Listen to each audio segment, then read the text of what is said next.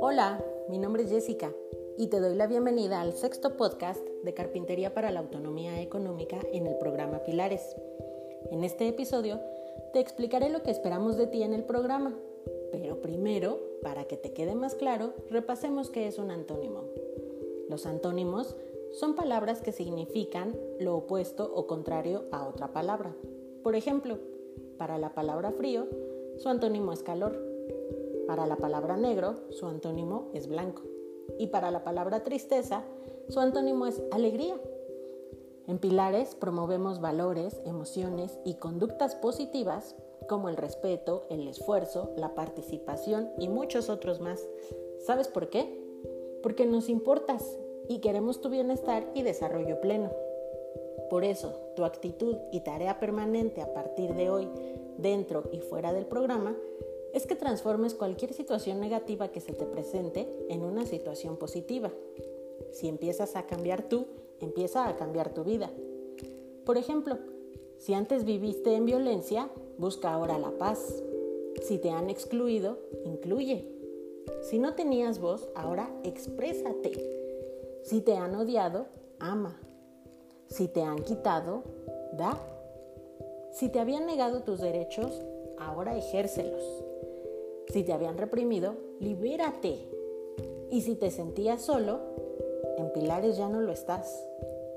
Por eso, los siguientes consejos son para reeducarnos y reconstruir desde adentro y hacia afuera, o sea, desde nosotros mismos y hacia la comunidad.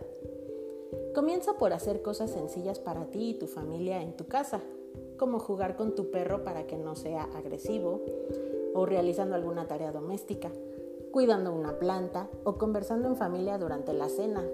No sé.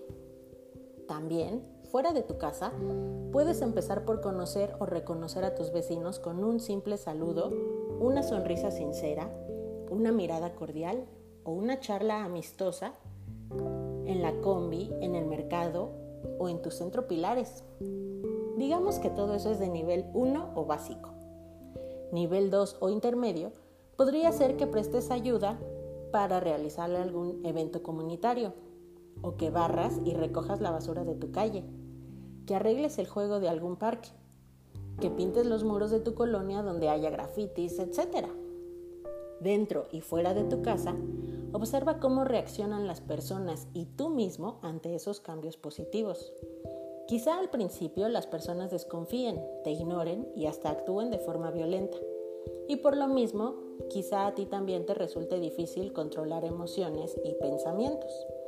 Pero no te rindas y continúa haciendo pequeñas buenas acciones hacia alguien o algo constantemente.